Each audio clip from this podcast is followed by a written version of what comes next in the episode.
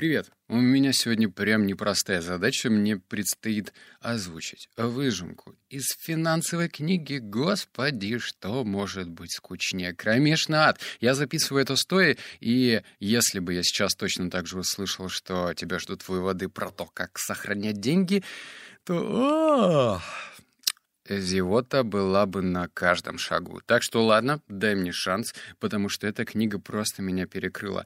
Она сделала ровно то, что должна делать правильная книга. Она дала мне подзатыльник и заставила меня что-то менять в моей жизни. И это, пожалуй, даже лучше, чем если бы я выписал 50-100 выводов и до посинения тебе их диктовал правда. Это важнее. То есть, если я читал книгу, закрыл ее, подумал, о боже, внедряю, все. У меня аж мурашки, кстати, по телу идут от того, что произошло. Так что следующий выпуск будет не про книгу. Господи, я такое напридумал. Поэтому что там, какого числа? По-моему, 20 числа будет следующий выпуск.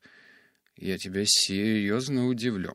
А у нас сейчас разбор книги номер 79 и 8 выводов, которые я для тебя подготовил. Книга называется «Путь к финансовой независимости». Наверное, это даже ну, не то, что прям must-have, но одна из родоначальников подобной литературы, которая обещает, что ты будешь сохранять свои деньжища. Лично я не умел, не мог долгое время, но вот последние два года у меня начали происходить внутренние метаморфозы, и я все-таки научился удерживать какое-то количество бабла. Итак, начнем его с чего. Это даже не пункт, но важно. Тот, кто умеет приумножать свои деньги, становится богатым. Тот, кто игнорирует законы роста денег, теряет их. Все очень просто. Цитата из этой книги остается добавить лично мне. Вода, водянистая, земля, рыхлистая. Пора запускать свой тренинг. И все бы хорошо, но даже при вдумчивом повторном чтении ты действительно понимаешь. Вот я на своем опыте говорю. Еще раз, кто умеет примножать свои деньги, становится богатым. Тот, кто игнорирует законы роста денег, теряет их. Все очень просто. Что за законы роста денег? Почему меня не учили в моей 189-й школе города Новосибирск? Что?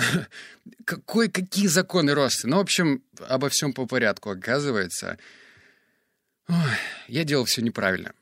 Прям сильно. Я долгое время фокусировался на зарабатывании, но много уходило в трубу. Итак, начнем с первого пункта. Надо же все-таки пользу давать. Первое. Оптимизация — это умение наилучшим образом использовать свое время, свои возможности, свои таланты, деньги и взаимоотношения с другими людьми. Если вы хотите оптимизировать свою жизнь, то должны постоянно стремиться сделать любое дело как можно лучше. Этот вывод, и, кстати, еще несколько штучки четыре, они будут не совсем про деньги, но очень важны.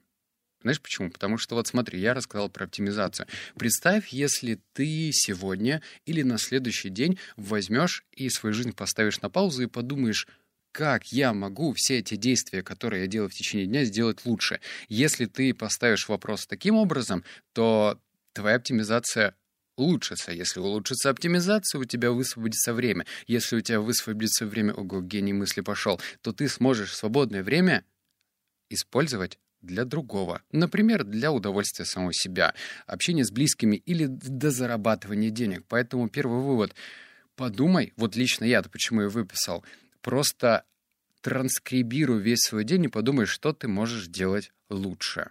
Вот прям лучше. Вот, на, вот давай сейчас на примере. Я записываю этот аудиоподкаст.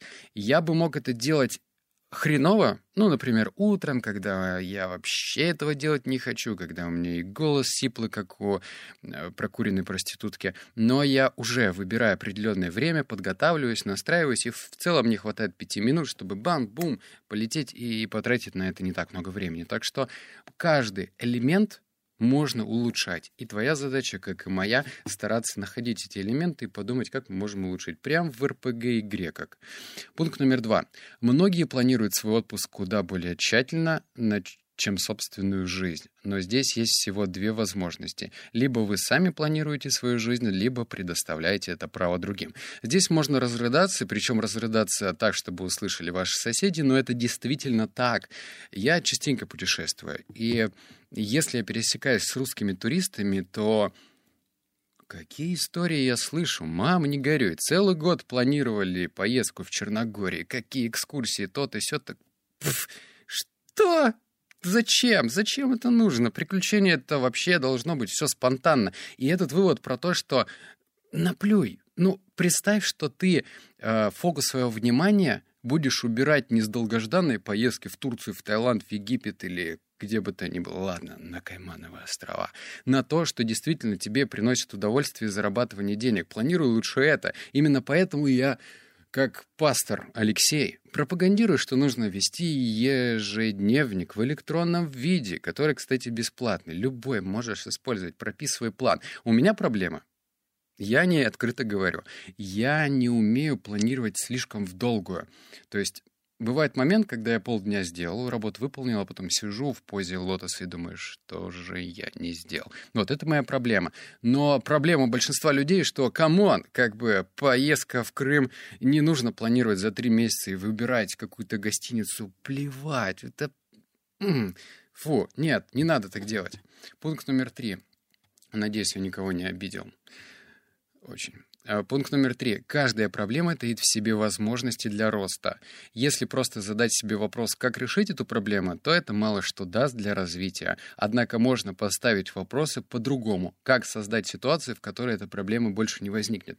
Опять же, автор, наш любимый, по-моему, они я не знаю, у них э, мозговая деятельность связана со всеми другими бизнес-лидерами и бизнес-писателями, что они толдычат про вопросы. Действительно, это работает. Постановка правильных вопросов может вытолкнуть тебя в зону неожиданности. Например, однажды в 2015 году я проснулся от звонка, и, э, значит, голос на той стороне телефона был весьма недоброжелательно ко мне настроен. Мне сказали так, Алексей, если вы прямо сейчас не заплатите за этот месяц и еще один, мы вас выселяем. Это был торговый центр, и в тот момент э, курс валют скакнул в полтора раза, и я действительно обосрался. Это было так страшно, что я бы мог задаться вопросом, как и писал об этом автор книги, что мне сделать, да?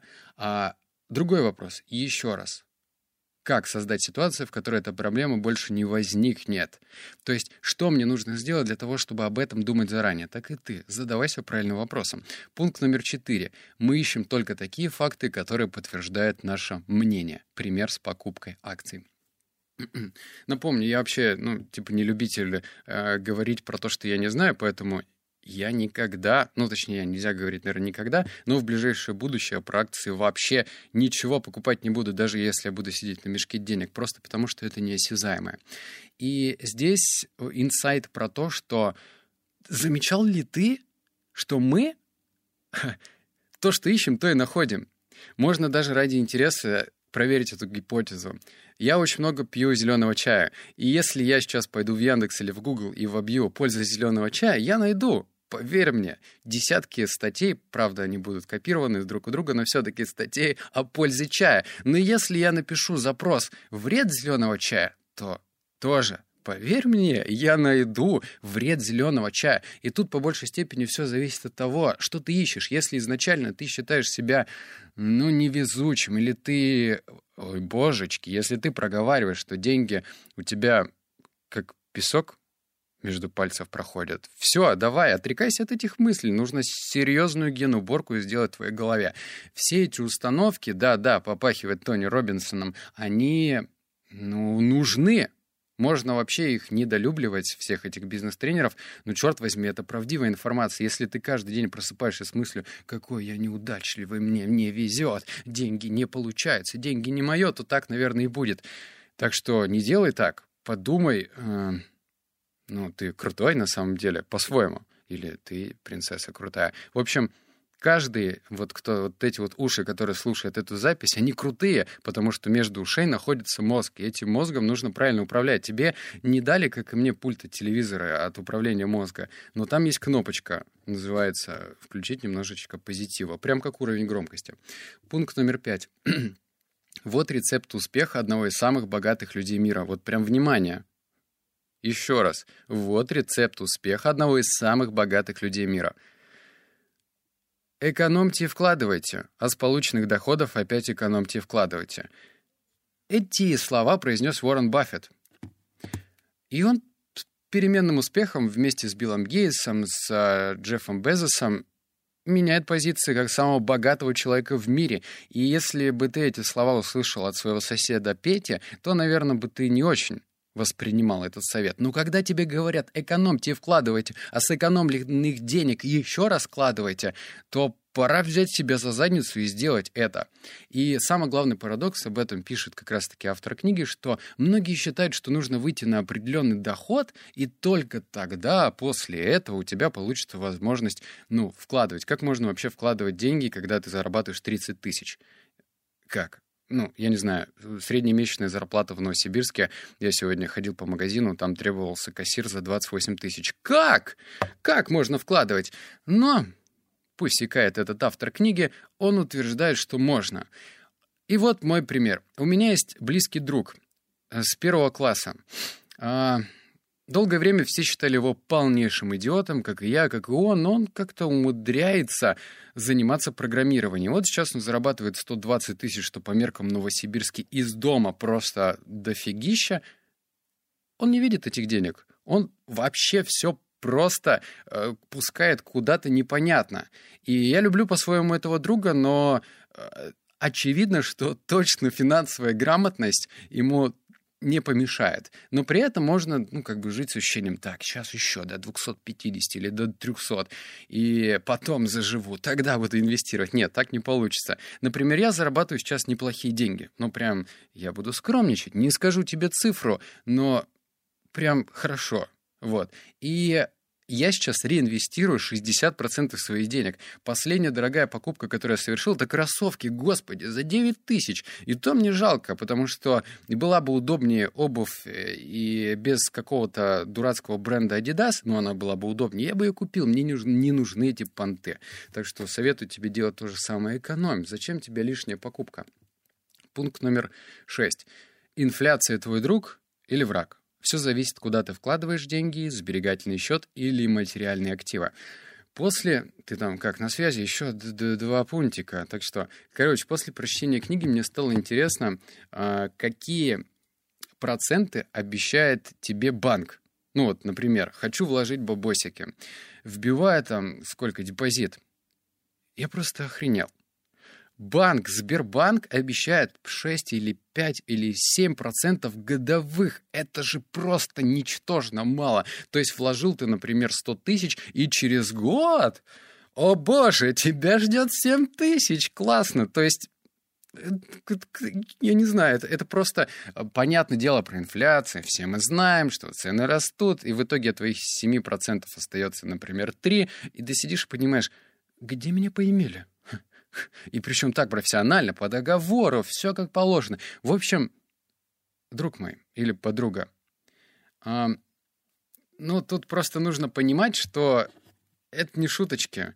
И когда ты живешь с этой мыслью, что банки вот так вот открыто говорят тебе, что надо уверенность в завтрашнем дне. Причем самые такие надежные банки, типа Сбер и Альфа, они, естественно, дают минимальные проценты. И люди несут, потому что думают, что какой-нибудь банк, Сперкс, Морс, комбинат завтра закроется, и деньги их уйдут. Пункт номер семь. Деньги надо вкладывать для того, чтобы их приумножать, а не сохранять. Тот, кто стремится к надежности, хочет в первую очередь избежать проигрыша. Страх перед проигрышем у него больше, чем желание победить. Тот же, кто выбирает свободу, непременно хочет выиграть. Опять же, установочки, правда? И эти установки о многом говорят ты сам тоже вдумайся, если ты хоть раз задавал себе вопросом, что ты хочешь, приумно... приумножить деньги или сохранить, от этого зависит твой конечный результат. То есть нельзя... Я вообще себе просто не представляю человека, который всю жизнь, э, допустим, проговаривает такую фразу, мне нужно сохранить свои деньги, а потом такой раз вкладывает супер доходную недвижимость, там наплевал на свои принципы и резко разбогател в 10 раз. По-моему, такого не бывает. Если ты живешь с этими установками на протяжении всей своей сознательной жизни, то ну и ты инвестируешь вот в этот супернадежный, что там, депозит Сбербанка. Наверное. В общем, как бы грустно. Установки, установки. Давай, давай, прокачивайся. Ты крутой. Я тебе это говорю, и твоя мама тебе это говорит. А если не говорит, включи этот подкаст. Твой сын или дочь молодец. И даже если ты старше меня. Восьмое. Я не верю в неудачи. Их не может быть. Если вы что-то делаете с удовольствием, неудач не бывает. Бывают только результаты. Эта фраза меня вскрыпнула. Я подумал, ого, что? Почему так? То есть я, ну, знаешь, э, я бывал на интервью, и, ну, как бы такой один из излюбленных вопросов для того, чтобы вывести на эмоции, для того, чтобы достать из тебя инсайт, тебе спрашивают, ну, давай, Алексей, расскажи про твои неудачи. Почему такая постановка вопроса? Там, ну, неудача, ну, потерял ты деньги, ну, где-то там недозаработал. А, я вот, допустим, хотя нет, наверное, я не рассказывал эту историю. В общем, в 2015 году, когда я открывал кальян, у меня на руках были нормальные деньги. И ко мне пришел знакомый, он тоже занимался предпринимательством. Мы пошли в другую кальяну, курили кальян, потом он такой, Алексей, есть, короче, тема. Это такая давай ближе подойди. Ну, я подошел, там что-то, что-то. А еще такая атмосфера, музыка играет. Я думаю, что это же кальян, это успокойся. И он такой, слушай, ты про биткоин слышал? Я такой, что? Какой биткоин? Ну, в общем, история про то, что я мог купить э, биткоин за ну, просто копейки в тот момент. И мне, ну, похер, ну, правда, ну, ну не дозаработал, не купил. Забудь, не надо. Нет неудач. Если что-то ты делаешь удовольствие, на тот момент я э, считал, что надо курить кальян, это круто. Сейчас я понимаю, что я просто дебил, раз я так считал. Но на тот момент я получал от этого удовольствие. И, естественно, там первый месяц был не самый выгодный, только потом получилось все грамотно сделать. Зато кальянная в центре города. Класс.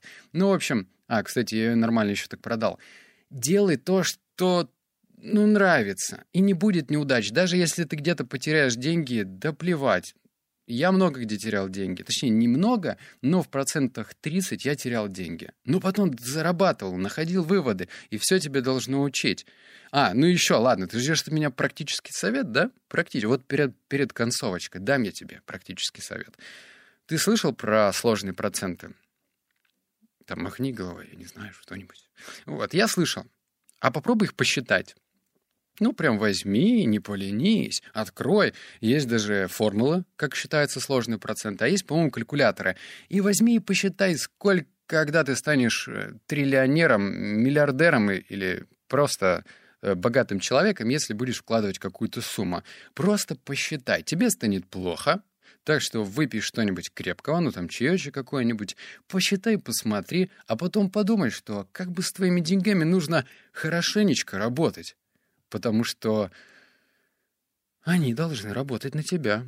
А то так живешь, живешь, ты деньги зарабатываешь, а они куда-то раз, то все, магазины, там то, что-то жене купил, квартиру, а, и все, и сидишь такой. Э.